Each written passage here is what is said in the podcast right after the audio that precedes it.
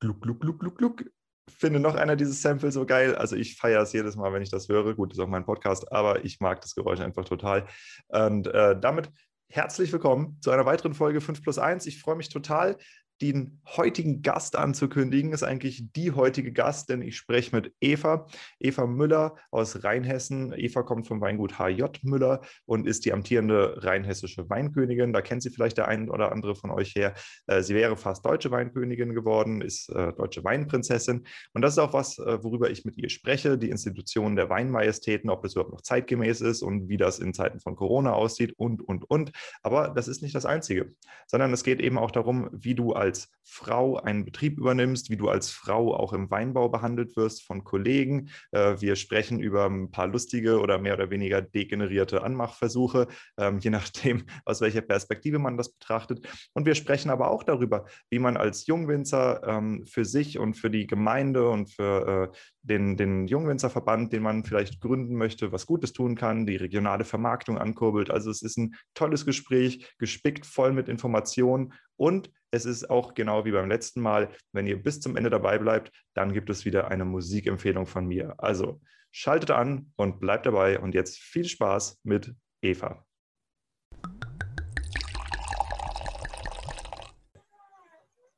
Das ist meine Katze. ja. Dann hallo Eva und hallo auch deine Katze. Mal gucken, ob wir die noch äh, weiter im Podcast hören. Das ist doch immer schön. Oh ja, halt sie, halt sie noch mal ins Bild. Das ist ja ein Brocken. Ist das ein Kater? Nee, eine Katze. Aber ganz schön großes ja. Viech, oder? Ja, sehr haarig. Oh. Wie heißt sie? Nala, wie die Freundin von Simba. Nala, ja, das ist ein schöner Name. Ja, Eva, schön, dass du es in den Podcast geschafft hast. Ähm, wir kennen uns erst ganz kurz, haben gestern miteinander telefoniert und heute sitzt du schon vor der Kamera. Das ist doch toll. Und für alle, die Eva noch nicht kennen oder von Eva noch nie was gehört haben, ähm, sie führt ein Leben zwischen Motorrad, Ballett, Weinberg und äh, Weinmajestäten, was ein ziemlich aufregendes Leben ist. Jedenfalls sieht es äh, von außen so aus. Aber ich stecke da nicht drin, deshalb würde ich sagen, stell dich doch bitte einfach mal kurz vor, damit die Leute auch wissen, mit wem ich hier spreche. Ja, also mein Name ist Eva Müller. Ähm, ich bin 25 Jahre alt, komme aus Böllstein, das liegt im Westen von Rheinhessen. Bin gelernte Winzerin und habe meinen Techniker für Weinbau und Önologie gemacht. Bin derzeit rheinhessische Weinkönigin, aber auch deutsche Weinprinzessin und arbeite bei uns im Familienweingut. Das ist schön zu hören. Ähm, wie groß ist euer Weingut? Was, was macht ihr für Weine? Wofür kennt man euch? Also wir haben einen 14 Hektar Betrieb, hauptsächlich Endverbraucherkunden, ähm, also 95 Prozent Endverbraucherkunden. Wir haben auch ein Gästehaus und eine Minothek, also wir sind sehr auf, auf Hofkundschaft ähm, fixiert und ähm, ja, klassischer Betrieb in Rheinhessen, mehr Weißwein als Rotwein und ja, vermarkten das meiste über ähm, die Flasche, ein Teil Traubenverkauf noch, aber ja. Mhm. Okay, ähm, wenn du sagst, dass ihr äh, ein Gästehaus habt und äh, Endkunden orientiert seid, dann ist doch äh, Corona für euch eine relativ harte Zeit gewesen, oder wie kann ich mir das ähm, vorstellen? nee, also die Kunden trinken trotzdem eher mehr, weil sie halt daheim trinken. Und dadurch haben wir viel per Post oder Spedition versendet. Wir liefern auch noch selbst aus. Also auch wenn kein Corona ist, fahren wir noch selbst viel Wein aus. Und ähm, also wir haben Corona nur gespürt dadurch, dass unser Gästehaus halt zu ist. Mhm. Aber nicht, dass uns das jetzt am Weinabsatz fehlt, sondern eher, dass unsere Wochenende wieder ruhiger sind und äh, ja. ja, das ist doch cool. Ähm, freut mich zu hören, dass es euch da soweit gut geht. Es gibt ja Winzer, die hat das irgendwie hart getroffen. Es gibt andere, die sagen, ja, im Endeffekt sind wir ganz gut äh, durchgekommen und äh, ja, sehen wir mal, wo wir alle am Ende des Jahres landen und wie es weitergeht. Ähm, genau, wir haben ein paar verschiedene Themen, über äh, die ich mit dir sprechen wollte. Und lass uns doch einfach mal mit dem Thema ähm, der Weg zur äh, Weinprinzessin äh, anfangen. Ja, also du hast ja, ich glaube, in deinem Ort in Rheinhessen, jetzt auch deutschlandweit äh, kandidiert, ähm, teilweise gewonnen, teilweise Weinprinzessin, nicht Weinkönigin geworden. Und erzähl mal ein bisschen darüber, ähm, warum du dich dazu entschieden hast, diesen Weg zu gehen. Also ich war 2017, 2000 das kam einfach daher, wir haben 2000 13 einen Jungwinzerverein gegründet hier in unserer Verbandsgemeinde. Ich, ich greife um, noch mal kurz ein, weil du warst eben für einen Moment weg. Ähm, du redest gerade über deine, äh, in deinem Ort, in Wöllstein. Ja, genau. Genau, okay, weil das, das war weg. Ja. ähm, ja, also da war ich Verbandsgemeinde Weinkönigin und das kam halt daher, weil wir 13 einen Jungwinzerverein gegründet haben hier vor Ort, also mit allen ähm, Betrieben, die bei uns in der Verbandsgemeinde sind, die nächste Generation Winzer sozusagen sind, um die Krönung der Weinmajestäten auszurichten. Und äh, als wir uns gegründet haben, war ich gerade im ersten Lehrjahr zur Winzerin. Und ähm, dann hat jeder gesagt, ja Eva, du musst dich da auch mal bewerben. Und dann hat es aber irgendwie bei mir nie gepasst. Am Anfang war ich noch zu jung. Dann war ich noch in der Ausbildung und wollte das einfach noch nicht. Und irgendwann war es dann soweit und dann habe ich mich beworben. Und wir waren zwei Bewerberinnen ähm, und bin dann auch Königin geworden und hatte mit meiner Prinzessin damals ein sehr, sehr, sehr schönes Jahr als Verbandsgemeinde Weinkönigin. Und dann hat jeder zu mir gesagt, ja Eva, du hast es so toll gemacht, man merkt, du brennst für den Wein, mach doch weiter. Und dann war ich aber noch im Techniker und habe gedacht, ja, okay, Rheinhessen kann auch noch ein Jahr warten und habe mich dann 2019 zur Rheinhessischen Weinkönigin beworben. Und da sind wir halt fünf Bewerberinnen gewesen, also dann schon ein paar mehr. Und das ist dann halt nochmal eine ganz andere Hausnummer, weil man hat eine Fachbefragung, aber auch genauso abends, ich nenne es jetzt mal einen Galaabend, bei dem man sich dann halt unter Beweis stellen muss auf der Bühne, wie schlagfertig man ist, wie spontan man ist und ja, und dann habe ich äh, gewonnen, bin rheinische Weinkönigin geworden. Und normalerweise hätte ich dann 2020 im September meine Krone abgegeben. Aber durch Corona ähm, sind ja die meisten Termine weggefallen. Also normalerweise hat man so als rheinische Weinkönigin 160 bis 180 ähm, Termine in einem Jahr. Ich hatte 60, also das erste halbe Jahr war noch relativ normal, aber dann, wenn die Saison losgeht, war halt Schicht im Schacht. Mhm. Und dann ähm, haben wir mit Rheinhessen-Wein, mit der Gebietsweinwerbung vereinbart, dass wir ein Jahr verlängern dürfen. Und die Wahl zur deutschen Weinkönigin hat aber ganz normal stattgefunden. Also das Deutsche Weininstitut wollte, dass die Wahl stattfindet. Und dann hat halt Rheinhessen-Wein gesagt, ja, Eva, dann musst du zur Wahl der deutschen Weinkönigin antreten. Das habe ich dann auch gemacht. Da waren wir sieben Bewerber. Also normalerweise sind es ja immer 13 für alle 13 Anbaugebiete. Aber durch Corona haben manche Anbaugebiete auch gesagt, sie verzichten darauf. Und dann bin ich deutsche Weinprinzessin geworden. Das ist doch cool. Und äh, du, wie, wie sehr nimmt dich das in Beschlag im Moment? Im Moment geht's, weil wir keine Präsenztermine haben. Also es läuft alles über Social Media. Ähm, ab und zu mal eine Online-Weinprobe, aber im Moment ist es sehr entspannt, was das betrifft. Leider. Ja, ein sehr außergewöhnlicher Jahrgang sozusagen äh, für alle Beteiligten.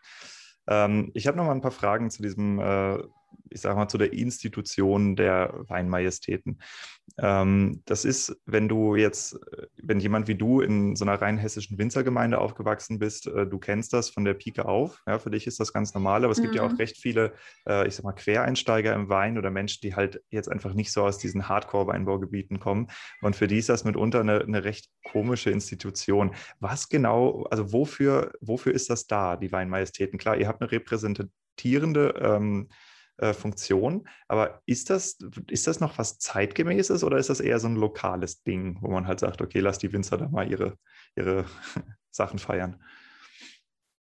Also es ist, ähm, ich finde schon, dass es noch zeitgemäß ist. Ich sage mittlerweile, wir sind keine Weinmajestäten mehr, so wie das früher war. Wir stehen auf einem Fest und sehen gut aus, sondern es sind halt auch Fachfrauen. Also wir haben eine Fachbefragung, wo es auch einfach darum geht, dass man Ahnung von Wein hat. Und mittlerweile sehe ich uns eher so als Influencer. weil wir auch im Moment halt viel über Social Media machen. Ähm, wir sind einfach Marketing-Botschafterinnen für den Wein, egal ob das jetzt gebiets- oder deutschlandweit ist. Ähm, wir werben halt für Wein. Ja, ja. also kommt das, denn, kommt das außerhalb der Weinbaugebiete an? Weil, also ich sag mal, bei mir war das zum Beispiel so, ich bin Norddeutscher, ich bin äh, im Rheingau dann auch Winzer geworden. Äh, ich hatte vorher null Berührungspunkte damit. Also für mich war das in den ersten zwei Jahren war das so eine etwas komische Tradition, wo ich dachte, okay, hier die, die, die Eingeborenen feiern hier noch so ein zufälliges, zusätzliches Ding, bis ich dann irgendwann ähm, halt, je mehr ich mich mit dem Wein beschäftigt habe, auch verstanden habe, okay, das hat eine wirkliche Bedeutung, das ist, das ist eine längere Tradition, das gibt es. Ihr habt diese wirklich tollen äh, Events, die ihr macht und wenn nicht Corona ist, habt ihr eben auch diese ganzen Präsenzveranstaltungen, ihr moderiert alles Mögliche. Also das ist ja, wie du gesagt hast, mit 180 Terminen im Jahr, das ist ja echt nicht ohne. Und ähm, das muss man erstmal von außen sehen. Aber tatsächlich wirkte es auf mich immer wie sowas, was halt sehr Weinszenen intern ist und gar nicht so eine Außenwirkung hat. Wie nimmst du das wahr? Also normalerweise sind wir ja auch als deutsche Weinmajestäten im Ausland tätig und sind da auch auf Weinmessen oder so vertreten, also auch international. Hm. Ähm, ich weiß nicht, ob das jetzt außerhalb von der Weinszene so ein krasses Ding ist. Ähm, also ich habe ein Sponsorenauto, da steht mein Name drauf und wenn ich dann im Stau stehe oder so, fühle ich mich dann manchmal schon ein bisschen wie so ein Tier, das dann so im Zoo betrachtet Du wirst dann immer fotografiert, so. oder? Ja, das nicht, nicht nur das, sondern auch so angestarrt, so, wie ist das? Also, also ich hatte da schon ähm, ja auch so unangenehme Momente. Also ich stand mal in Bingen an der Fähre an und es war ein Sonntagnachmittag und es war halt sehr, sehr viel los. Und ähm, ich hatte, es ist halt ein Cabrio, ich hatte das Dach offen und dann musste ich halt warten und dann haben alle mich so angestarrt. Dann war es mir so unangenehm, habe ich meine Sonnenbrille angezogen, weil ich so dachte, okay, du verschwindest jetzt einfach hinter deiner Sonnenbrille. Ähm, ja, also ich glaube, das in der Weinszene, ja, außerhalb eher schwierig.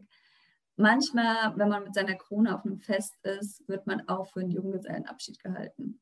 also, ja, und, und, und unter uns äh, Quereinsteigern war es immer so, dass es hieß, okay, du musst dich ganz schnell mit den, mit den äh, Weinköniginnen, Prinzessinnen anfreunden, weil dann musst du nie so viel für deinen Wein bezahlen auf dem Weinfest, weil es einfach überall Flaschen für gibt. Also das, das war so der, der Hauptpunkt, warum wir, äh, warum wir damals die Kontakte aufrecht gehalten haben, weil man einfach echt ganz gut hinter euch herlaufen kann und es gibt einfach permanent Wein.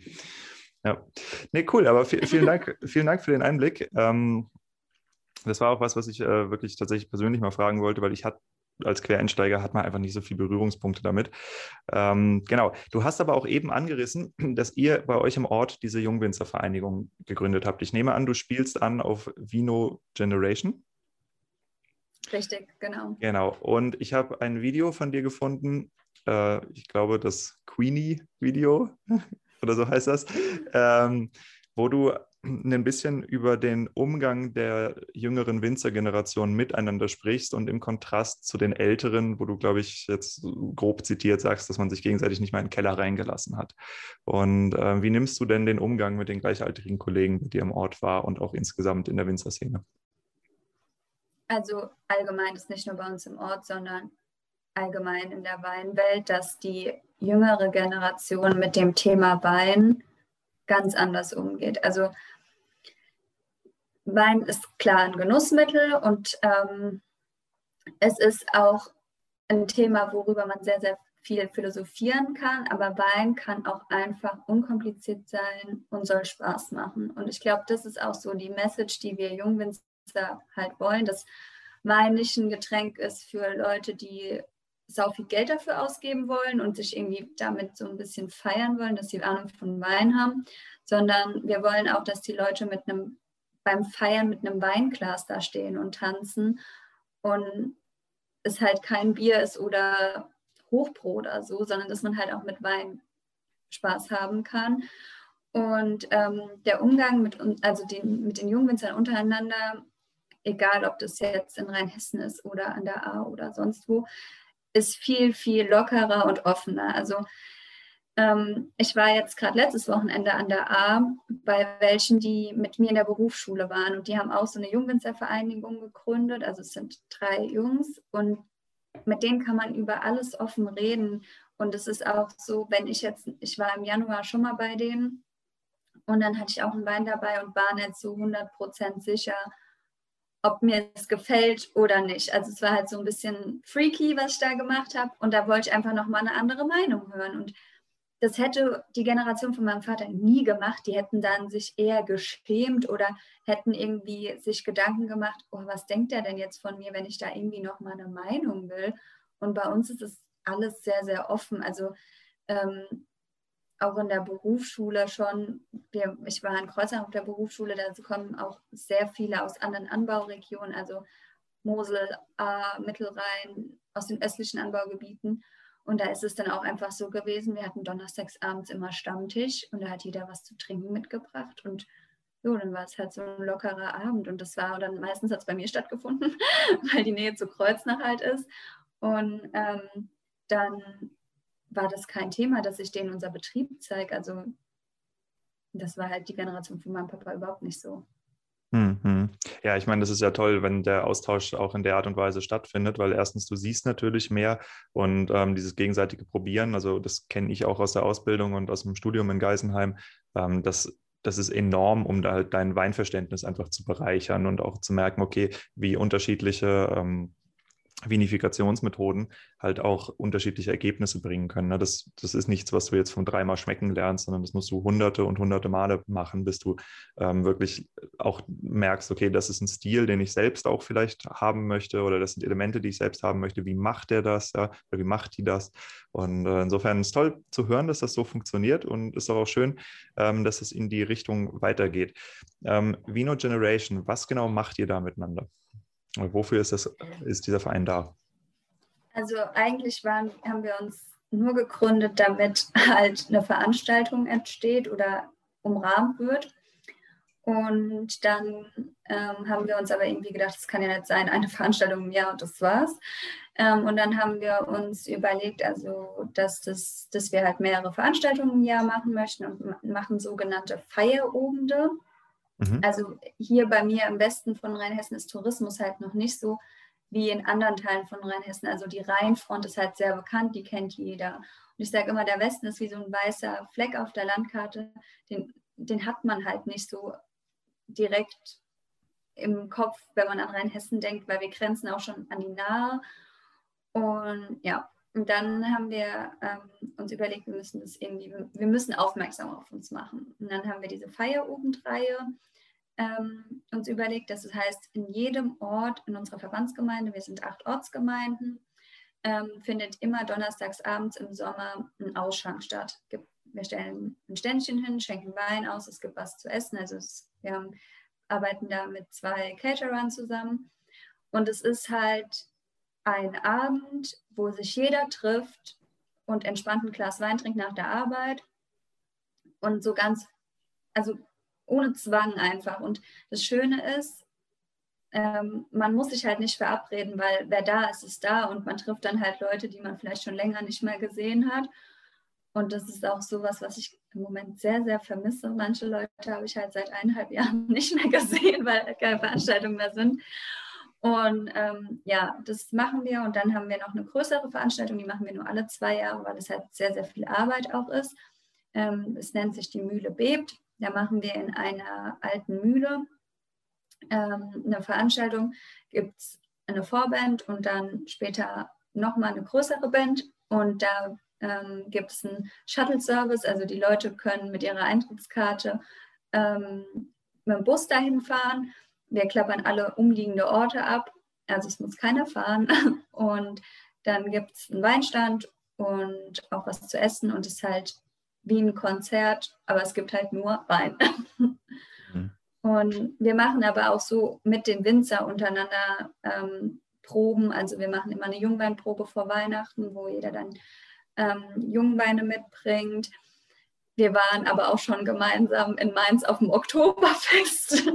ähm, wir waren schon zweimal in Berlin am Tag der deutschen Einheit und haben in der Landesvertretung Rheinland-Pfalz ausgeschenkt. wir waren auch schon am Tag der deutschen Einheit in Mainz und haben da einen Weinstand gehabt. Also ähm, es sind immer mal wieder so Aktionen. Letztes Jahr, als Corona dann kam, haben wir auch ein Weinpaket zusammen verkauft und haben dann durch Videos unsere Weine jeden Tag vorgestellt. Also ja, wir machen schon einiges auch zusammen. Mhm. Ja, das klingt ja toll. Wie viele Mitglieder seid ihr? Ähm, wir sind nicht nur Winzer, also hauptberufliche Winzer. Wir sind ähm, um die fast 30 Mitglieder. Wir sind auch zum Beispiel Mitglieder, wo die Eltern einen Betrieb haben, aber sie selbst nicht im Betrieb arbeiten, aber sich halt sehr im Betrieb engagieren. Wir haben Nebenerwerbswinzer, die das halt nur nebenher machen. Wir haben aber auch welche, die Quereinsteiger sind und irgendwo arbeiten gehen. Also es ist nicht nur reine Winzerbetriebe. Und ähm, bei uns ist es auch so, es kann nicht jeder einfach so Mitglied werden, sondern man ist immer ein Jahr Mitglied auf Probe und muss sich dann unter Beweis stellen, dass man auch Bock darauf hat, sich zu beteiligen an den Veranstaltungen und danach wird man dann Mitglied. Okay, nee, da gut, das macht auch Sinn. Aber das ist doch cool. Das klingt für mich ein bisschen so, als würdet ihr das hinkriegen, die äh, das regionale Weinverkaufen auf eine neue Art und Weise auch wieder zu entdecken. Das ist ja so einer der, das, der Haupt, äh, Hauptschmerzpunkte von vielen Weingütern, dass dieses einfach Wein halt nicht mehr so regional gekauft wird und äh, viele Winzer dann auch nicht genau wissen, wie sie halt überregional vermarkten sollen. Und ich denke, dass gerade solche Initiativen das auch gut lösen. Äh, würdest du anderen Winzern in anderen Regionen äh, empfehlen, solche Verbände und Events auch zu gründen oder muss man da schon ein besonderes Trüppchen für sein? Also ich finde es eine mega Sache. Ich, die Vino Generation ist äh, ein sehr großer Bestandteil meines äh, Winzers-Dasein. Also ich bin da auch im Vorstand tätig. Ich finde halt, man muss nicht jetzt unbedingt Veranstaltungen machen, es geht einfach um den Austausch. Also immer über den Tellerrand hinausschauen und immer halt im, Netzwerk einfach haben, auf das man sich, auf das man mal zurückgreifen kann, wenn man mal Fragen hat. Also Vorhin hatte ich das Problem, ich ähm, musste mich um ERN-Codes kümmern. Dann habe ich einen aus dem Verein angerufen und gesagt, ey, du kennst dich damit, damit aus, wie machst denn du das? Und das sind so Kleinigkeiten. Ich habe halt einfach immer irgendjemanden, den ich fragen kann, wenn ich irgendwelch was habe, ja. Ich schreibe es dann in die WhatsApp-Gruppe und kriege dann zack, ein paar Minuten später eine Antwort und weiß dann Bescheid oder weiß, an wen ich mich wenden kann, ja. Ähm, ich finde, dieses Netzwerk macht es halt aus. Es geht jetzt nicht darum, hauptsächlich irgendwelche Veranstaltungen auszurichten, sondern dass man halt vernetzt ist untereinander. Verstehe. Nee, das ist eine coole Sache. Ähm, du bist ja in das elterliche Weingut jetzt mit eingestiegen, mehr oder weniger Vollzeit, neben deinen ganzen anderen Tätigkeiten, die du da noch machst. Ähm, und hast auch eine eigene Weinreihe ähm, rausgebracht. Wie differenzierst du dich selbst von dem äh, Weingut Müller?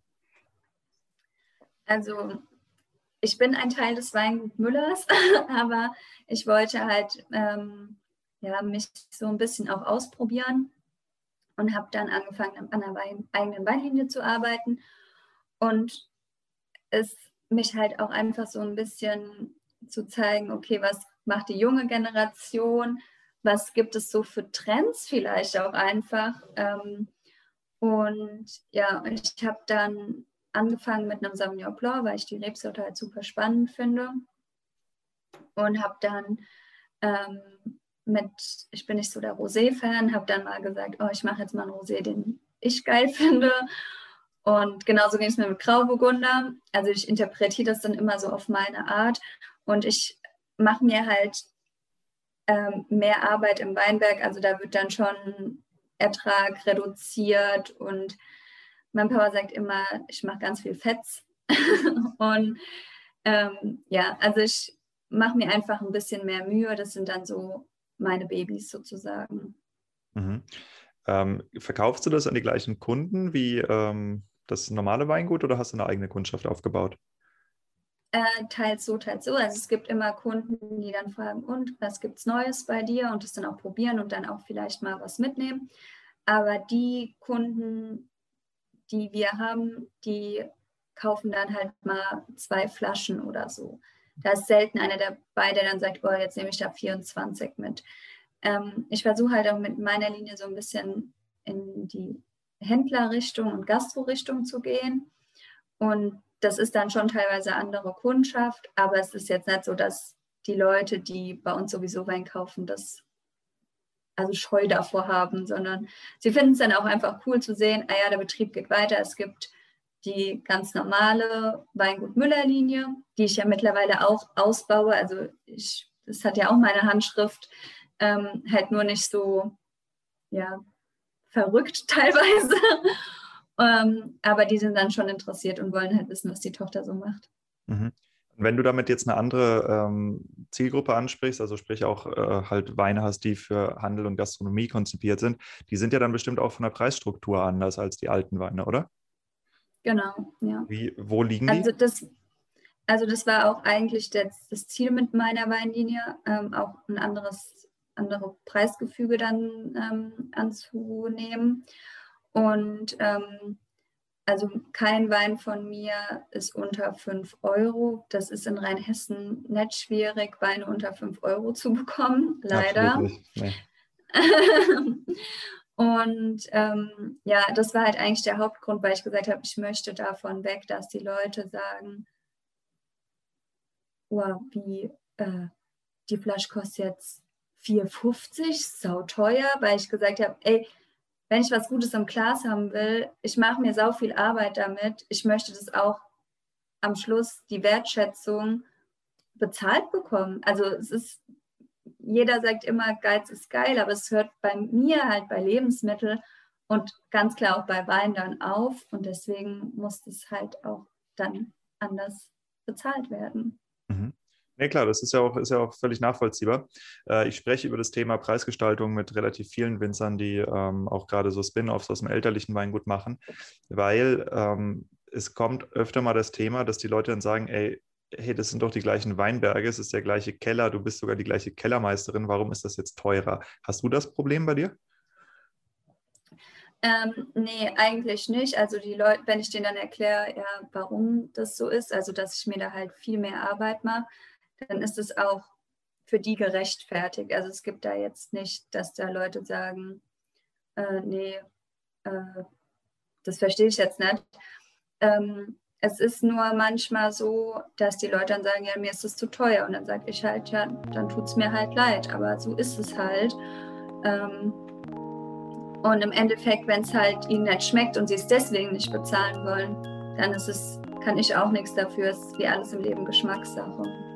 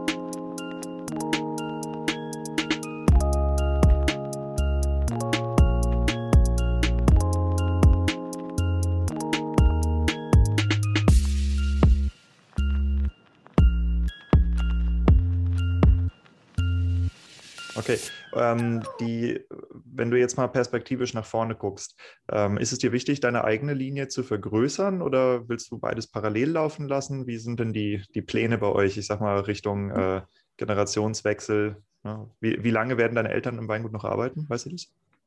Also, mein Papa ähm, wird dieses Jahr 65, also im Rentenalter.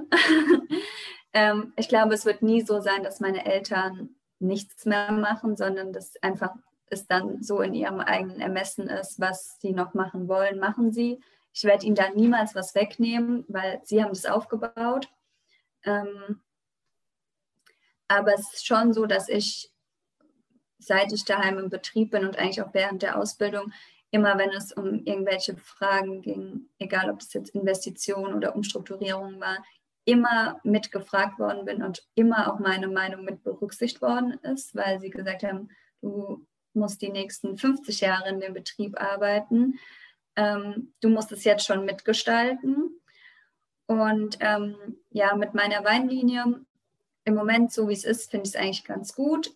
Ich bin gerade dabei, also mein Ziel ist eigentlich, unser Sortiment ein bisschen zu verkleinern und nicht noch zu vergrößern, weil es halt auch so typisch rein hessisch. Wir haben halt einen Bauchladen voller Rebsorten, also ja. bei uns gibt es alles.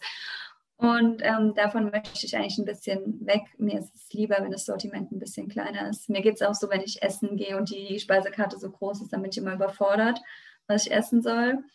Und ähm, ja, also da ist das so mein Ziel dann in den nächsten Jahren. Das ist aber auch was, was so ein bisschen passieren muss. Es ist so ein schleichender Prozess. Ich kann jetzt nicht von jetzt auf gleich sagen, nee, ich mache jetzt alles anders, weil wir haben ja einen Betrieb, der läuft. Also klar könnte ich das jetzt machen und sagen, okay, ich mache jetzt alles anders, aber ich möchte ja nicht die treuen Kunden, die wir schon jahrelang haben, verärgern. Also ich bin ja froh, dass sie kommen und Wein kaufen. Mhm. Ähm, ja, da würde ich gerne noch mal ein bisschen weiter in das Thema einsteigen, weil das ist, ist doch echt ein vieles, ein, ein, sehr interessantes Thema. Und es gibt ja auch, wie du weißt, eine ganze Menge Winzer, die einfach in deinem Alter oder in einer ähnlichen Situation irgendwie zwischen 20 und 30 sind, dass sie jetzt eine, ähm, einen Generationswechsel durchlaufen. Das muss nicht immer ein harter Cut sein, sondern das kann halt auch sein, dass man irgendwie zehn Jahre oder 15 Jahre parallel arbeitet, je nachdem, wie alt die Eltern sind. Und nur weil jemand 65 ist, als Selbstständiger heißt das ja nicht, dass du aufhörst zu arbeiten. Ja, also das ist ja, eine, ist ja deine Entscheidung, dass du sagst, okay, ich, ich gehe jetzt in, äh, in den Pensionärsstatus über. Das ist, sagt dir ja keiner, dass du es machen musst. Ähm, wie sind denn eure Kunden vom Alter her? Weil es, es, gibt ja diesen Spruch, dass die Kunden immer älter sind als der Winzer. Ähm, wie siehst du das und wie, was für Maßnahmen unternimmst du, um deine Kundengruppe zu verjüngen?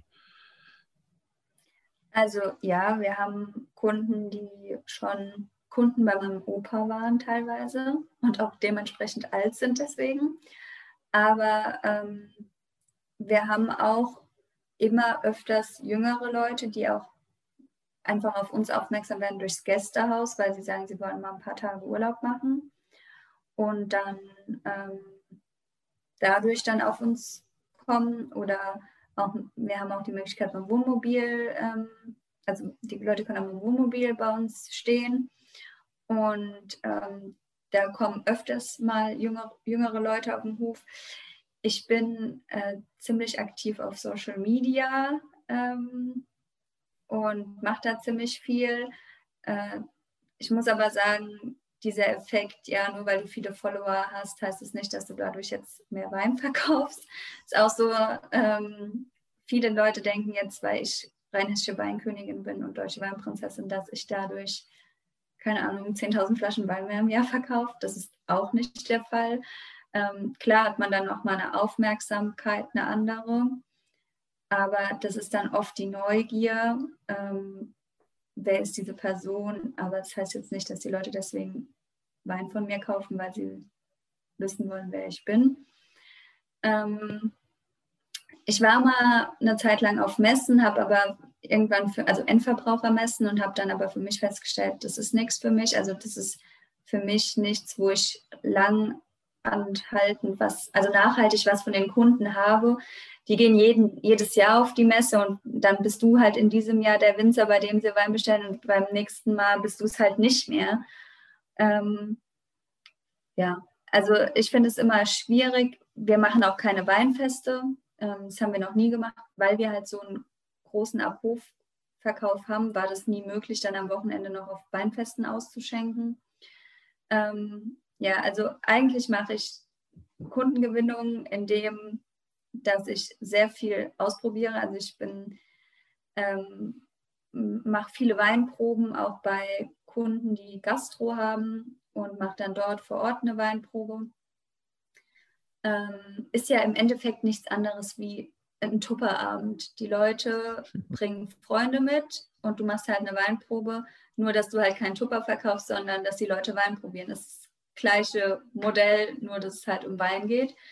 Ähm, ja, und ich probiere viel aus. Also ich habe mein neuestes Projekt war jetzt äh, mit einem Kumpel zusammen, der DJ ist.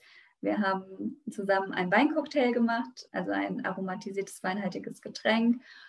Und ich bin halt so jemand, wenn mich jemand fragt und irgendjemand hat eine Idee und sagt, Eva, wollen wir es mal ausprobieren, dann bin ich meistens die Letzte, sagt, nein, das machen wir nicht. Lass kommen, die Idee mal weiterspinnen. Vielleicht kommt ja was dabei raus. Und ja, dadurch äh, entstehen dann immer irgendwelche Kontakte.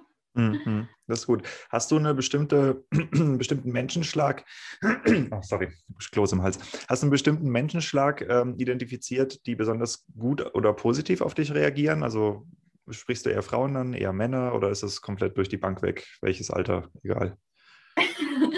Also laut meinen Insta-Insights folgen mir mehr Männer, was ich glaube einfach darauf also daran liegt, dass es viele Winzer und Landwirte toll finden, wenn Frauen Traktor fahren können. Tatsächlich. Also wenn man den Hashtag Trucker Babes verwendet, gucken direkt viel mehr Leute deine Story. Okay, ähm, ja. Der klassische, also, klassische Werkstattkalender, ne? Ja. ja, genau. Also traurig, aber wahr. Hm. Aber es ist nicht so, dass ich das provoziere, dass ich jetzt irgendwie ähm, halbnackt im Weinberg stehe und dann irgendwelche Bilder hochlade. Es ist eher so, dass es oftmals so ein bisschen ins Lächerliche ziehe, wenn ich wieder besonders gut gekleidet bin, also mit Gummistiefel und kurzer Hose. Dann gibt es halt mal so eine lustige Insta-Story, wo dann drunter steht, Sex sells, ähm, funktioniert bei dem Outfit nicht oder ich habe mich wieder extra schick gemacht für euch. Also ähm, ich glaube, ich habe das, also das ist nicht so meine Schiene, dass ich das jetzt irgendwie brauche, äh, Ausschnitt oder irgendwas anderes zu zeigen, mhm. um aufmerksam auf mich zu machen. Also es funktioniert. Der Spruch Sex Sales hat auf jeden Fall, da stimmt was, das stimmt, das funktioniert auch. Verkauft aber, es oder bringt es äh, Likes? Beides. Also ich hatte mal ein Bild, ähm, ich weiß gar nicht, ob es noch online ist. Ich glaube, ich hatte es sogar dann gelöscht, weil es mich dann ehrlich gesagt hat, angewidert hat. Da habe ich mit dem Weinglas im Pool gesessen und hatte halt nur ein Bikini an, beziehungsweise nicht im Pool, sondern ähm, in so einer Maischebütte. Hm. Und ähm, dann haben mir halt ganz, ganz viele Männer dann auf Insta geschrieben, wo ich mir dann so dachte, Leute, ey, wenn ich im Schwimmbad bin, seht ihr mich doch genauso. Also nur weil ich jetzt halt ein Bild hochlade und es halt auf Insta ist und nicht im Schwimmbad. Und ja, also das ist manchmal auch echt nervig. Zum Beispiel letztes Jahr, das war so ist, ungefähr ist das, mein. Ist das Bauer sucht Frau, was da passiert, oder sind das irgendwelche nicht weinaffinen Menschen? Beides, beides. ja, es gibt sowohl als auch. Und da gibt es auch eine sehr, sehr lustige Story. Ähm, ich habe letztes Jahr, als die Wahl zur deutschen Weinkönigin war, kommt vor das SWR und dreht dann so ein Vorstellungsvideo. Und für dieses Vorstellungsvideo bin ich dann halt auf Traktor gefahren. Und dann hatte ich eine GoPro vorne im Warte, das im ist Traktor. die Szene, wo du mit, mit dem Laubschneider durch die durch den Genau, genau. Ja. Und dann hatte ich damals eine Insta-Story gemacht, wie man die GoPro so sieht und vorne den Laubschneider und man halt sieht, dass es ein Traktor ist und hatte das in meiner Story und habe halt Aero verlinkt, weil von denen der Laubschneider halt war. Und die haben das dann auch repostet in ihrer Story und die haben ja keine Ahnung, wie viele tausend Follower. Und ich habe ungelogen, ich glaube, vier, fünf, sechs Wochen lang regelmäßig Bilder von Traktoren und Laubschneidern geschickt bekommen, von irgendwelchen Winzern, die mir mitteilen wollten, sie haben auch einen Traktor und einen Laubschneider. Und ich habe gesagt, das sind die Dickpics der Winzer. da kriegst du dann halt einen Traktor geschickt. okay, also, aber keine direkten Heiratsanträge, oder? Nee, zum Glück nicht. okay. Ja, gut, das ist ja, ist ja ein Thema, äh, muss man drüber sprechen. Ich wollte es jetzt nicht forcieren, aber ähm, gut, wenn das so kommt. äh, lass uns mal über Frauen im Weinbau sprechen.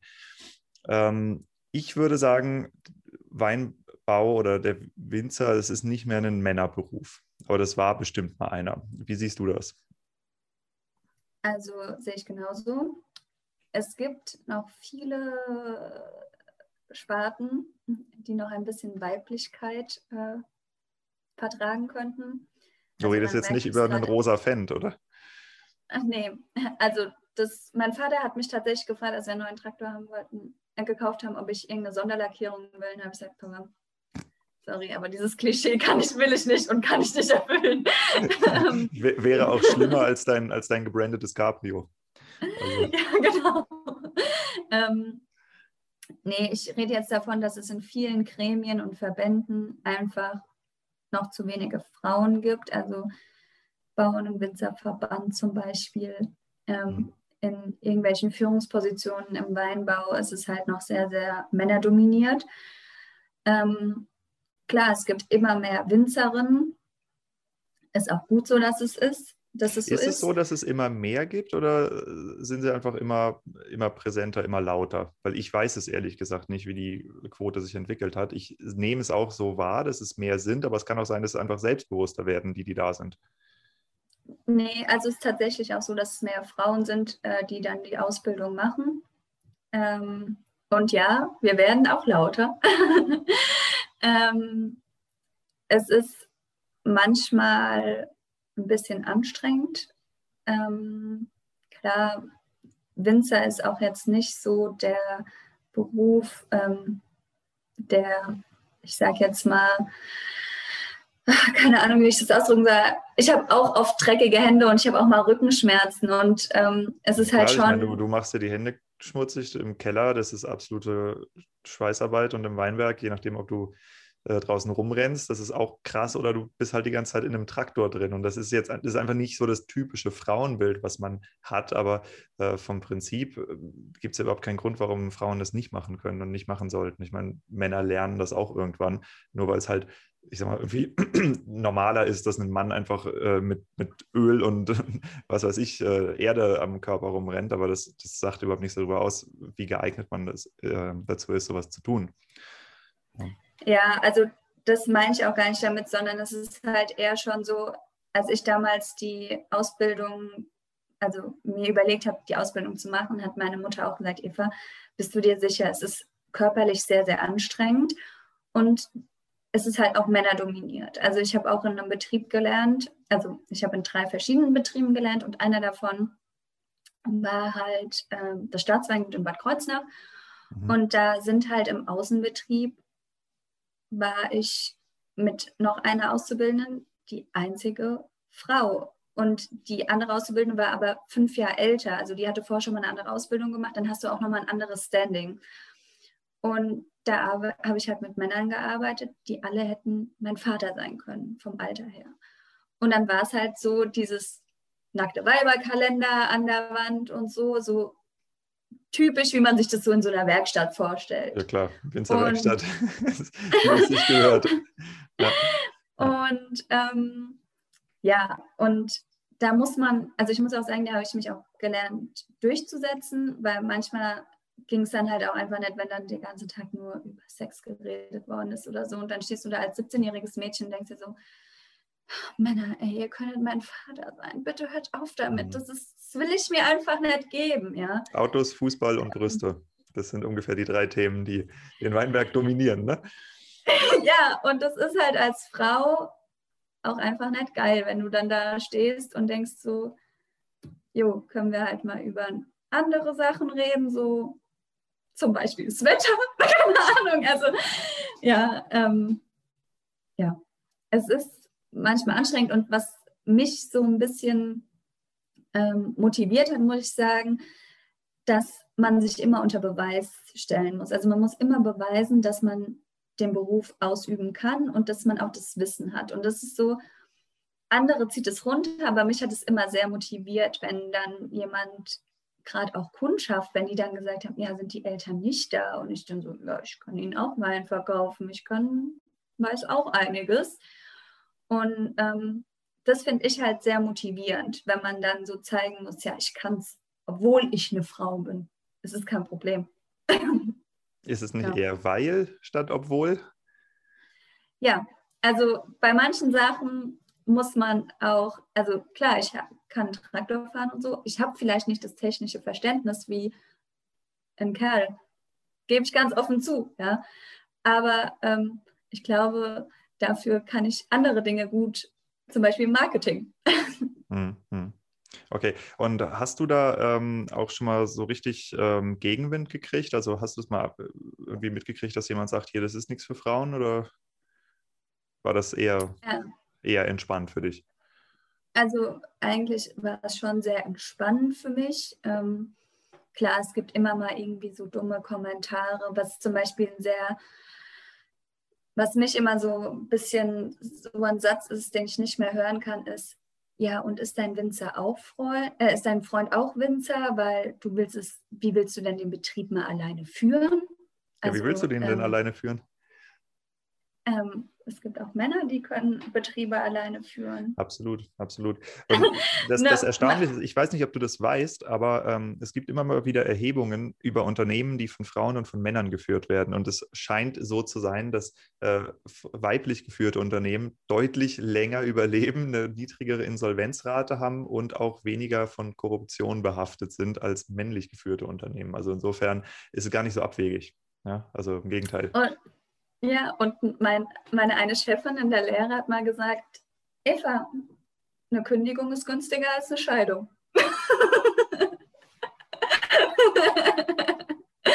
und es ist so. Ich kann also ich nur. Sag dir, nach diesem Podcast kriegst du keine Laubschneider mehr geschickt. kann ich sehr gut mitleben. ähm, nein, ich bin jetzt nicht irgendwie eine krasse Feministin. Es ist halt nur, man muss sich halt öfters mal durchsetzen und ähm, sich halt beweisen. Und ähm, das, was du auch gerade gesagt hast, dass diese Statistiken, die sprechen doch alle, also die sind doch so aussagekräftig. Ich habe letztens auch einen, äh, einen Bericht gelesen, es gibt weniger Start-ups, die von Frauen gegründet werden, weil Frauen einfach nicht das Netzwerk haben und ähm, Männer halt einfach ein größeres Netzwerk haben und wenn die irgendwas gründen wollen, bessere Connections haben. Und es gibt auch einen Verein, Venissima, Frauen und Wein, wo sich Frauen aus der Weinbranche zusammengeschlossen haben. Das sind nicht nur Winzerinnen, das sind Frauen, die überall in der Weinbranche tätig sind. Da sind Frauen, die bei Rotkäppchen zum Beispiel arbeiten oder Texten, Journalisten, alles Mögliche. Und da merkt man halt, dass sich dann Frauen auch netzwerken und sich dann austauschen und dann halt ihre eigene Gruppe, sage ich jetzt mal, gründen, um sich gegenseitig voranzubringen. Und das ist eine super Sache. Also es funktioniert super. Ähm, da gibt es regelmäßig Seminare, damit man sich weiterbilden kann. Und letztens habe ich bei einem Seminar mitgemacht zum Thema Hofübergabe. Ja, also ist mega spannend. Mhm. Ja, cool. Ähm, nee, das, das sehe ich ganz ähnlich, aber ähm, auf der anderen Seite habe ich auch ganz, ganz oft den Fall halt erlebt. Also äh, ich war jetzt äh, lange im Wein-E-Commerce tätig und habe halt mit total vielen Weingütern gesprochen und ähm, da heißt es dann oft, äh, ja, nee, da muss ich auf meinen Mann warten, der macht das. Ja, und dann denke ich immer, okay, warum denn? Also, äh, wenn, wenn die Frauen, es ist ja in den Weingütern oft so, dass die Männer halt die, ich sag mal, die körperliche Arbeit machen, also Keller und Weinberg, und die Frauen eher die Büro- und Verkaufstätigkeit.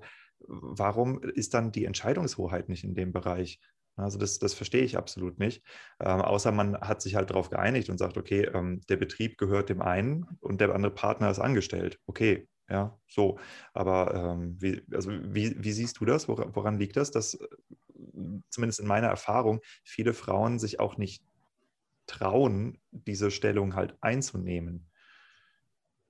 Also ich glaube, gerade was du jetzt ansprichst, ist oft das Problem, wenn Frauen in einen Betrieb einheiraten. Also ich sage auch immer, dass es für eine Frau, also meiner Meinung nach ist es so, ich weiß nicht, ob es so ist, aber meiner Meinung nach ist es so, dass es schwieriger ist, für mich als Frau einen Partner zu finden mit einem Betrieb, als für einen Mann mit einem Betrieb eine Partnerin zu finden, weil ich der Meinung bin, angenommen, ich wäre jetzt ein Mann, ich lerne eine Frau kennen, so, die geht ganz normal arbeiten und irgendwann kriegen wir Kinder und die bleibt dann zu Hause wegen Elternzeit. Und dann geht sie vielleicht danach irgendwann wieder arbeiten.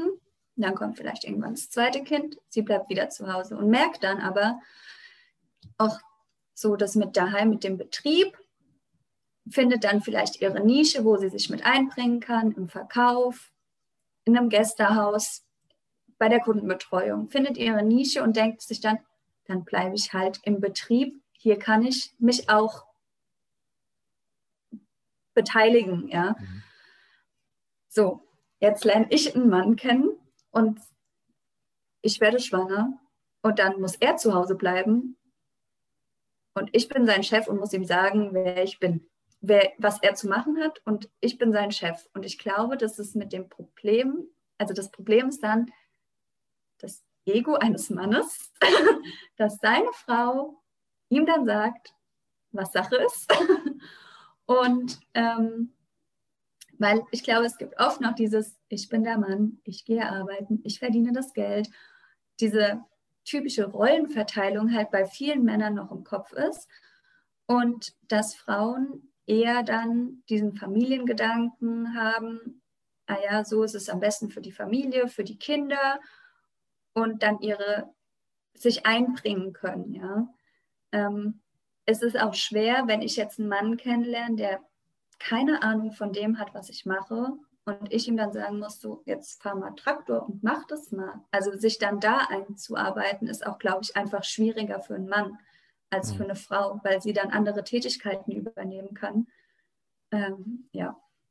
Und ich glaube auch, dass halt Frauen, die in den Betrieb eingeheiratet haben, ähm, die haben das ja dann oft nicht gelernt. Also es gibt ja viele so ähm, Seminare auch, die angeboten werden für Winzerfrauen, um da ein bisschen Einblick zu bekommen, wie funktioniert Buchführung zum Beispiel.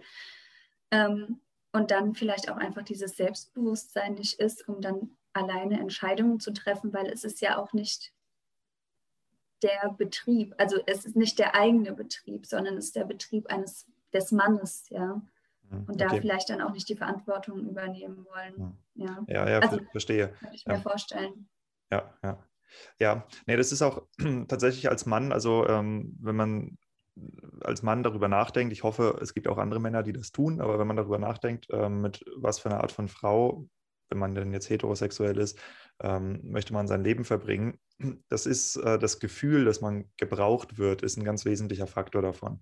Und ähm, wenn du, wenn du halt mit einer Frau konfrontiert bist, die ein Unternehmen leitet, führt, einen Trecker fährt, ja, und äh, Sachen gemacht hat, also auch halt äh, selbstvermarkende Sachen, wo du halt möglicherweise als Angestellter daneben stehst und denkst, ey, die ist fünfmal mehr Hardcore als ich in allem, was sie tut.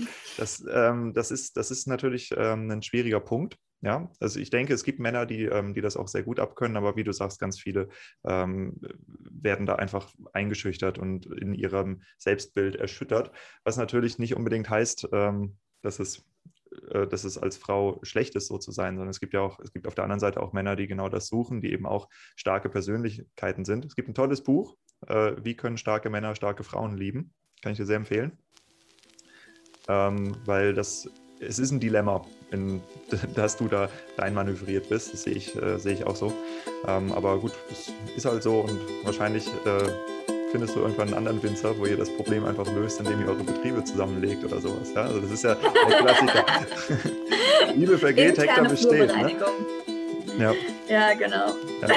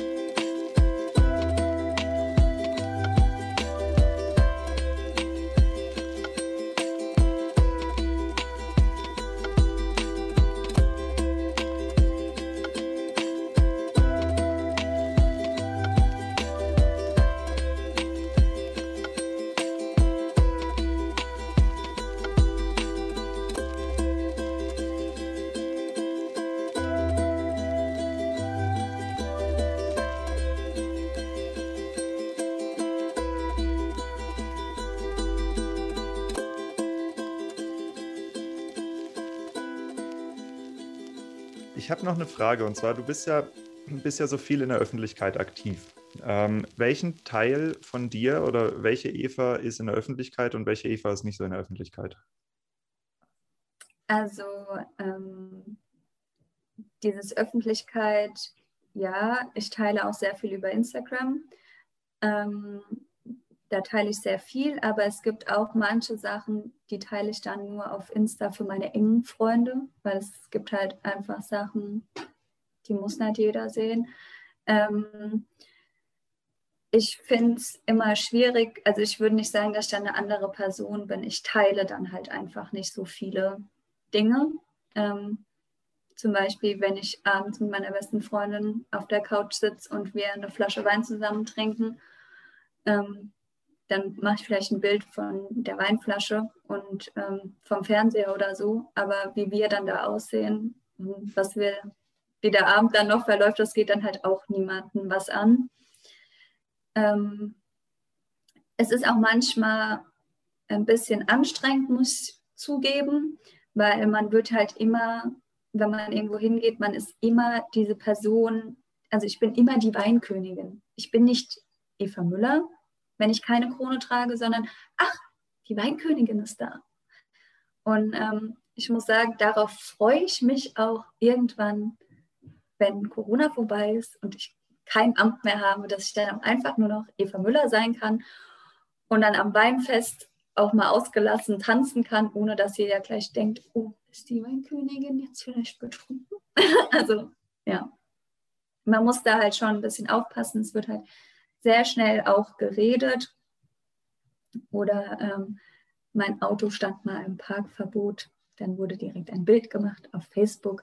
Auch eine rheinische Weinkönigin muss sich an ähm, die Regeln halten. Also ja, es ist manchmal schon ein bisschen anstrengend.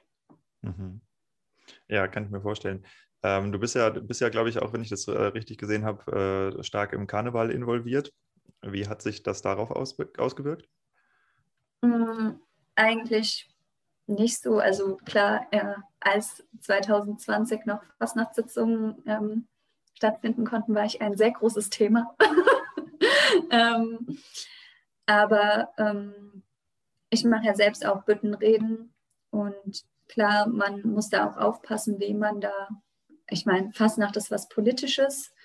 Ähm, da wird viel gelacht, da wird auch jeder mal durch die Kakao gezogen. Ich ja selbst auch und ich kann darüber auch lachen, aber muss auch aufpassen. Also ich hatte mir auch in dem einen Jahr auch überlegt, ob ich wirklich einen Vortrag mache, weil ich gesagt habe, am Ende steht dann vielleicht irgendwie was in der Zeitung, worauf ich keine Lust habe, aber im Endeffekt, wer den Humor dann halt nicht versteht, der hat dann irgendwie auch Pech gehabt. Aber man muss auch sagen, ähm, ich tanze ja auch noch Garde und dann hatten wir einen Auftritt und da war überhaupt kein Thema, dass ich rheinhessische Weinkönigin bin und später stand in der AZ, die rheinhessische Weinkönigin Eva hat mit ihren Mädels auf der Bühne getanzt oder so. Ich weiß nicht mehr, wie die Definition war, aber wo ich mir auch dachte, ich war da jetzt als Eva Müller und nicht als rheinhessische Weinkönigin. Und ich habe jetzt nicht irgendwie was Besseres gemacht. Wir waren da als Gruppe und haben da zusammen getanzt. Also ja, man steht dann irgendwie doch immer im Mittelpunkt, obwohl man es halt auch manchmal nicht möchte. Hm. Löst das äh, Eifersucht aus? Nee, also ähm, an dem, als es mit dem Zeitungsartikel war, war das dann natürlich auch in unserer Gardegruppe in der WhatsApp, in WhatsApp dann und dann hat eine äh, nur da geschrieben, was ein Glück stimmt da nicht, Sandra hat sich vertanzt. also ähm, ja, aber also ich habe das jetzt noch nicht erfahren, dass da irgendwie Neid oder Eifersucht im Spiel war. Ähm, aber ich muss auch sagen, zum Beispiel einmal an Fastnacht auch nach einem, waren wir danach noch auf einer Fastnachtsparty, eine Freundin und ich. Und da wurde jeder nach dem Perso gefragt und ich nicht. Und ich so, hä, warum? Ah ja, du bist doch die Weinkönigin, du kannst doch jetzt so rein. Und ich war verkleidet. Also ich, man hat mich jetzt nicht so krass, also ich habe gedacht, man erkennt mich jetzt nicht, aber selbst dann erkennt man mich. ja. Mhm. Okay. Ähm, was hast du denn, was hast du denn weiter vor? Also du bist ja, wenn ich das so von außen beurteile, bist ein recht aktiver Mensch. Ähm, willst du weiter äh, zur Weinkönigin kandidieren oder hast du gesagt, nee, ich, äh, ich will jetzt mich aufs Weingut konzentrieren oder wie, wie geht es bei dir weiter? Also die Möglichkeit, sich nochmal zu bewerben, besteht nicht. Ich habe jetzt ah, okay. alles, alles gemacht, was man machen kann. ähm, bei uns im Weingut gibt es genug Arbeit, auf die ich mich freue. ähm, das ist auf jeden Fall das Hauptaugenmerk, aber ich werde, glaube ich, nie jemand sein, der sich nicht bei irgendwelchen Sachen engagiert. Also ich bin sehr im Vereinsleben tätig, aber auch in der Kommunalpolitik. Das ist auch so was, was mich reizt, da noch ein bisschen aktiver zu werden. Ähm, ja, also es gibt genug andere Ziele, die ich habe und es ist auch vielleicht schön, wenn Corona irgendwann vorbei ist und wir alle wieder ein normales Leben haben, dann freue ich mich vielleicht auch mal wieder, nicht auf meiner Couch liegen zu müssen, sondern es dann zu dürfen, weil so viel zu tun ist. Ja, toi, toi, toi. Was auch, immer, was auch immer das normale Leben dann sein wird, es wird ja in irgendeiner Art und Weise anders sein. Ähm, wenn du jetzt das, das Weingut anguckst, so wie deine Eltern es ähm, geführt haben und du jetzt Stück für Stück da reinkommst, was sind denn die Veränderungsschritte, die dir im Kopf um, äh, umhergehen? Also wir haben schon einiges verändert an Sachen, seit ich ähm, daheim im, oder seit ich die, das Interesse geäußert habe. Also wir haben zum Beispiel eine Vinothek seit 2015 das war schon, haben meine Eltern gesagt, ja, das ist für mich, nicht für sie. Also das ist für meine Generation gemacht. Ähm, wir sind gerade dabei, das Design ein bisschen zu ändern. Also die Etiketten sind schon neu gestaltet. Jetzt wird halt noch der Hofprospekt umgestaltet. Die Preislisten werden umgestaltet. Das sind halt so Kleinigkeiten, die aber halt einfach gemacht werden. Ähm, es wird halt mehr Wert in Zukunft auch auf so Sachen gelegt, was immer früher ein bisschen vernachlässigt worden ist, so wie irgendwie was aussieht. Also ich möchte schon, dass ähm, wir ein schönes Design haben und das auch überall gleich aussieht. Ähm, und es dauert ewig, bis sowas geändert ist, weil man hat halt überall seinen Namen draufstehen. Das fängt dann an bei, keine Ahnung, den Korken, den, also bei Verschlüssen auf den Kartons, überall steht der Name drauf. Also es dauert dann ewig, bis es auf den Gläsern, also überall steht es drauf. Es dauert ewig, bis man sowas überall ausgemerzt hat, sozusagen. Ähm, ja, also ähm, ich glaube, grundlegend wird sich jetzt nichts irgendwie komplett verändern. Es hat sich schon einiges geändert. Also die Stilistik von den Weinen hat sich verändert. Ähm, man muss aber auch sagen, dass mein Papa nie jemand war, der sehr viel ähm, Spaß hatte, im Keller sich auszutoben. Und ich da sehr, sehr, sehr viel Spaß dran habe und er dann schon früh gesagt hat, hier, komm, mach, mach du, dann muss ich es nicht machen, so auf die Art. Und ähm, ja, also ich habe jetzt nicht vor, was komplett anderes zu machen, weil es läuft so, wie es läuft, ganz gut. Es wird immer wieder mal ein paar kleinere Änderungen geben. Zum Beispiel, dass das Sortiment sich ein bisschen verändern wird.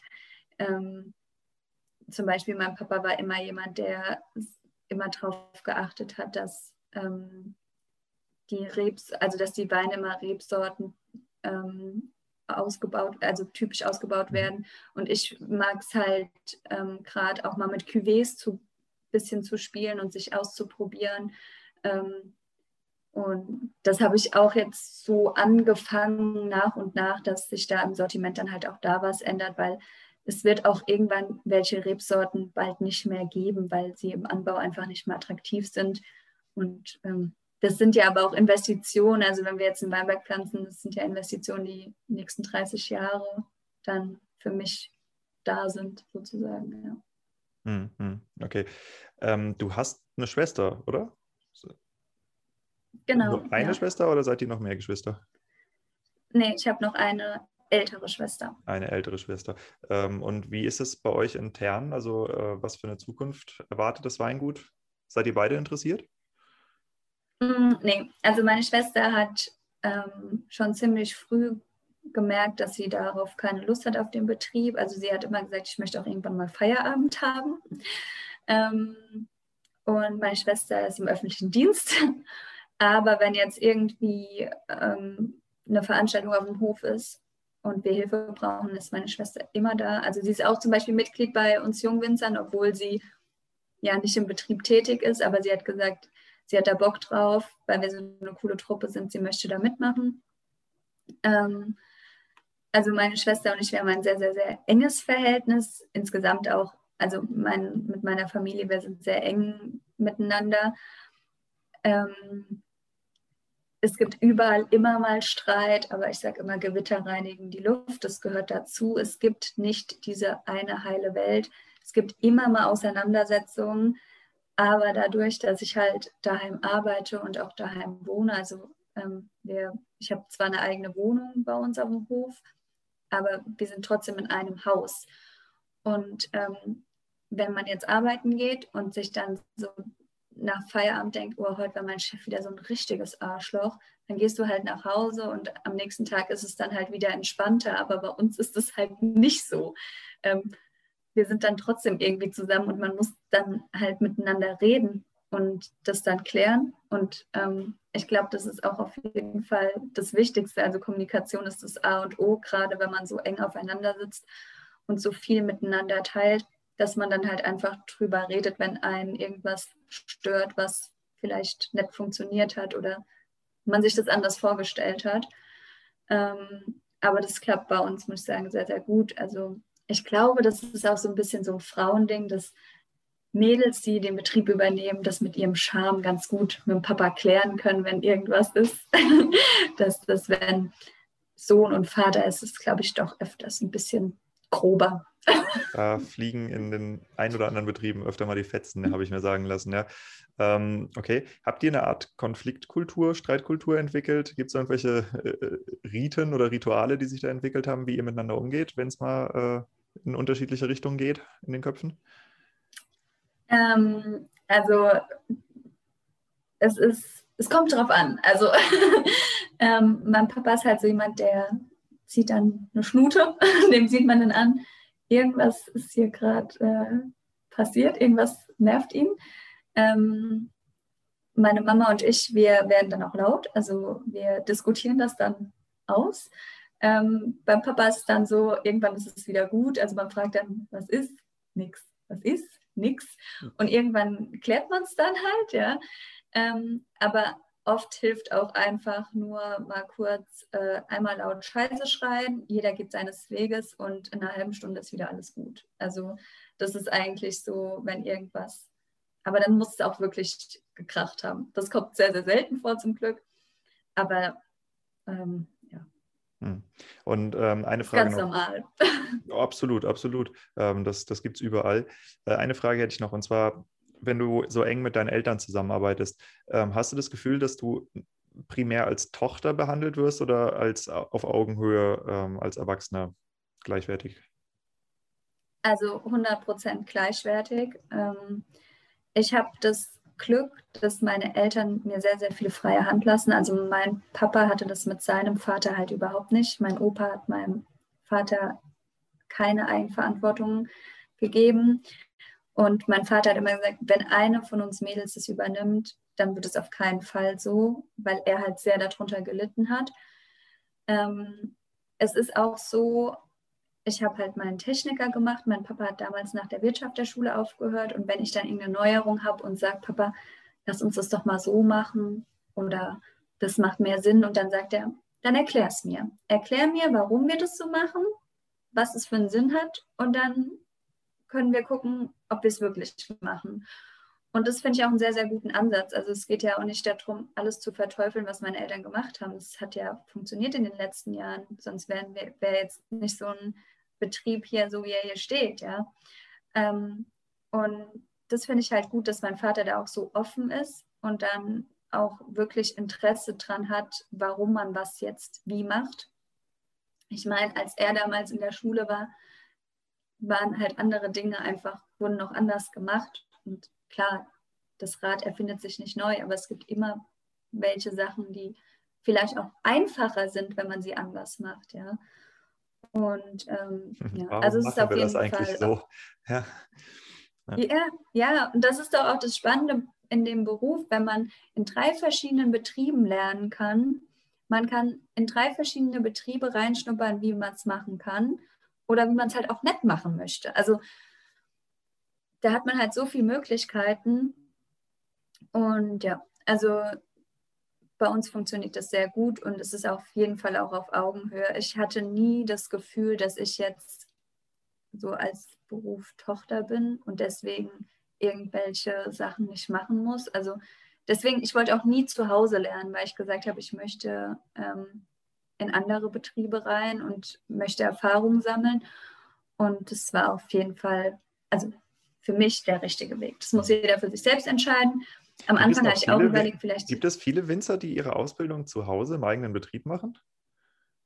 Also bei mir in der Berufsschule war tatsächlich einer, der das gemacht hat, aber man muss halt auch sagen, ich bin nach der 10. Klasse gegangen, da war ich 16. Hm. Ähm, da hatte ich, noch das in der Berufsschule, in der Berufsschule habe ich das gar nicht mitgekriegt. Ich meine, ich, ich weiß, wusste auch damals schon, dass es das ab und zu gibt, aber ich meine, das ist doch das absolute Rezept, um mit Scheuklappen durch die Welt zu gehen, oder? Also. Ja, also bei mir in der Klasse war einer, der das gemacht hat, aber der war halt auch nach der 9. Klasse gegangen. Du hast halt dann in dem Alter noch keinen Führerschein. Und um da großartig jetzt weit irgendwo hinzukommen, der hat dann das erste Lehrjahr daheim gemacht, um, dass er dann alt genug war, um dann später halt mit dem Moped dann auf die Arbeit zu fahren. Ähm, ich wollte es aber nie. Ich habe immer gesagt, nee, ich will, ich will raus. Und ähm, weil wenn du einmal im Betrieb drin bist, dann kommst du auch da nicht mehr raus, dann bist du so fest verankert. Also ich habe auch ähm, ja, ein Auslandspraktikum in Neuseeland gemacht und habe gesagt, wenn ich es jetzt nicht mache, ich habe nie wieder die Möglichkeit dazu. Wenn du einmal so viel Verantwortung hast, dann, ja, dann geht es einfach nicht mehr. Mhm. Ja, nee, verstehe. Okay, cool. Ja, das ist doch äh, ist ein tolles Interview gewesen. Ähm, ich würde jetzt noch für die Leute, die zuhören und vielleicht Interesse entwickelt haben und sagen, okay, ähm, ich möchte mal probieren, was da so gemacht wird, ähm, dass du mir sagst, welche drei Weine interessierte Menschen bei euch kaufen sollten. Also mein Sauvignon Blanc, weil ich der größte Sauvignon Blanc-Fan bin. mein Riesling von Porphyr, weil Riesling einfach die geilste Rebsorte der Welt ist. Und Porphyrgestein, das ist ein Vulkangestein, das gibt es nur bei uns im Westen von Rheinhessen. Also ähm, Alleinstellungsmerkmal muss man auf jeden Fall probieren. Also, wie schmeckt Und Porphyr? Porphyr ist äh, ein Vulkangestein, das so ähm, ja, das hat in der Nase so was von Feuerstein, wie wenn man ah, ein Streichholz okay, okay. so anzündet. Ja, ja, äh, das, solche Rieslinge habe ich, glaube ich, schon mal probiert. Das ist, das ist total geil. Das schmeckt richtig gut, ja. Und ähm, weil ich ja nicht so der Grauburgunder-Fan bin, auf jeden Fall Weißburgunder.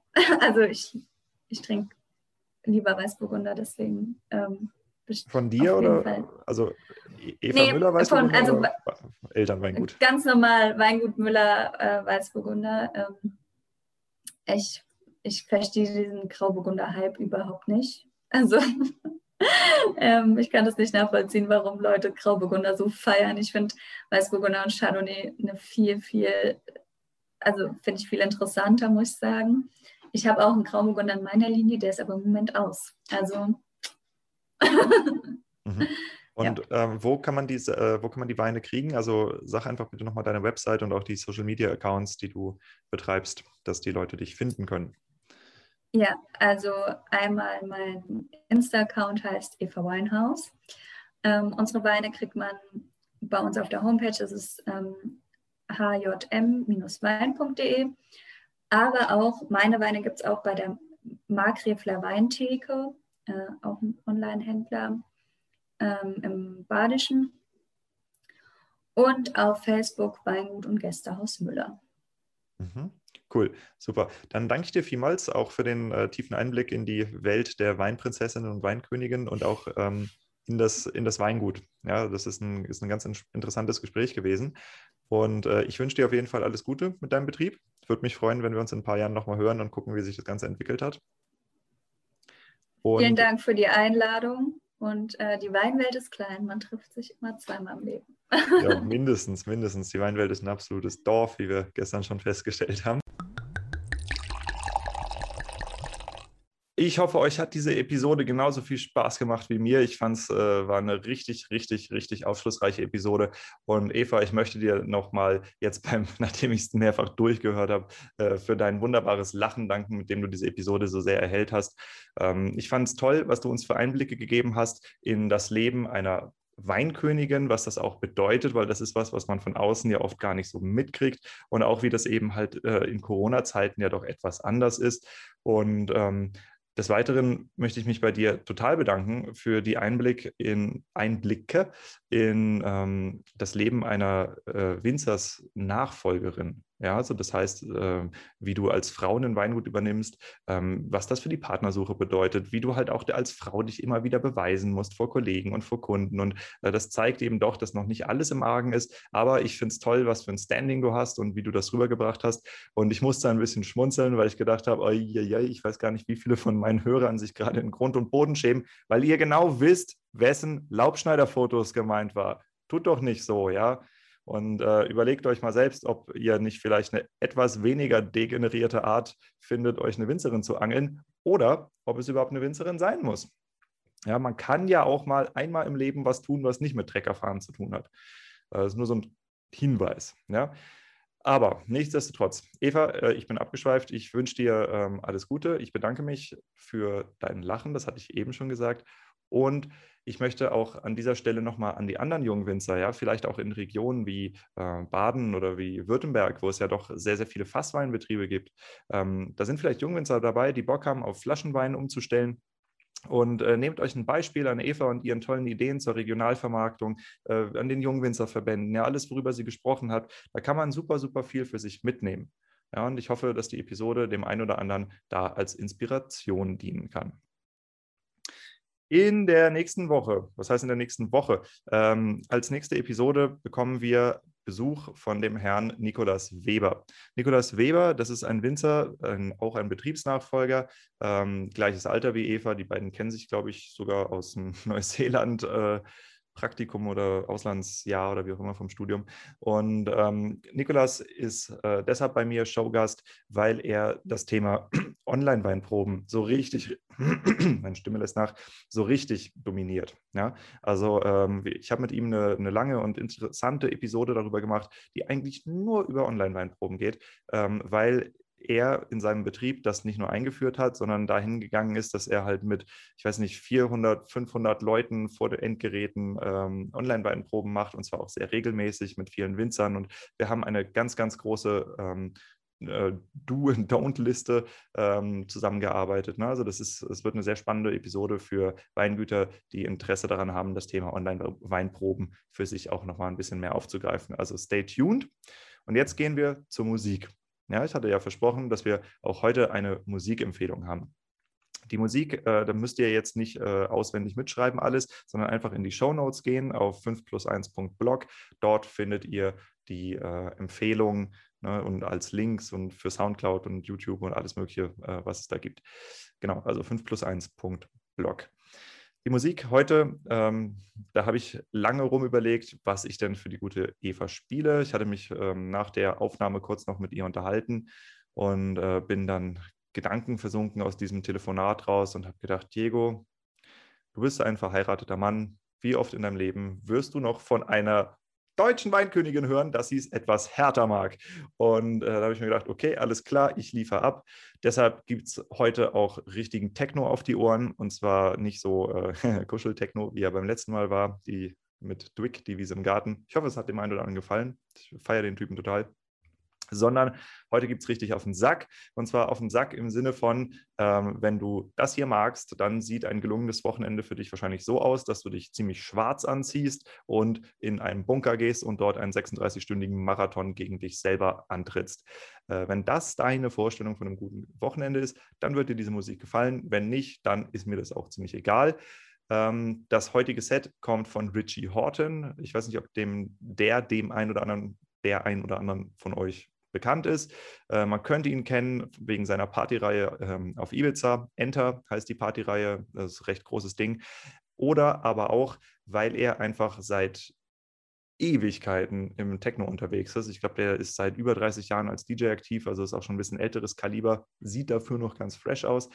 Ähm, und Richie ist eine Person, die also er brennt so dermaßen für seine Musik, ja, und die, du merkst ihm das richtig an. Ich werde auch in den Show Notes noch ein Video verlinken, wo er, ich weiß nicht, entweder bei, bei Apple oder bei Google ist und sein äh, Setup vorstellt, also sein, sein äh, wie sage ich das jetzt, ähm, seine, seine ganzen Synthesizer und Mischboards und Mischpulte und alles, was er hat, um seine, seine Musik so zu produzieren oder beziehungsweise die Musik so aufzulegen, wie er es tut. Und das ist ziemlich abgefahren. Ja? Also das ist äh, weit jenseits von dem, was man normalerweise von einem DJ erwarten würde. Und äh, da merkt ihr, dass der Typ halt wirklich, wirklich für seinen Beruf brennt. Und das ist eben auch das, was ja auch viele Leute im Weinbau ausmacht. Ja? Dass ähm, das womit wir unser Geld verdienen, eben auch eine Art Kunst ist. Ja, nicht nur vielleicht ein Kunsthandwerk, aber wir betrachten es wie eine Art Kunst. Und ähm, diese Vibrations, die finde ich beim Richie Horton auch sehr stark. Und äh, deshalb dachte ich, okay, das passt vielleicht zusammen. Äh, es ist ein sehr anderes Medium, es ist echt harte Musik, aber es ist eben auch sehr leidenschaftlich harte Musik. Ähm, ja, ich hoffe, ihr macht dann auch leidenschaftlich harten Wein, wenn ihr das hört. Und wenn euch das zu hart ist, dann ist mir das egal. Nehmt einfach ein bisschen Vaseline und ähm, das Codewort heißt wie immer 5 plus 1. Dann hört der Wahnsinn auf und beamt euch direkt zur nächsten Episode.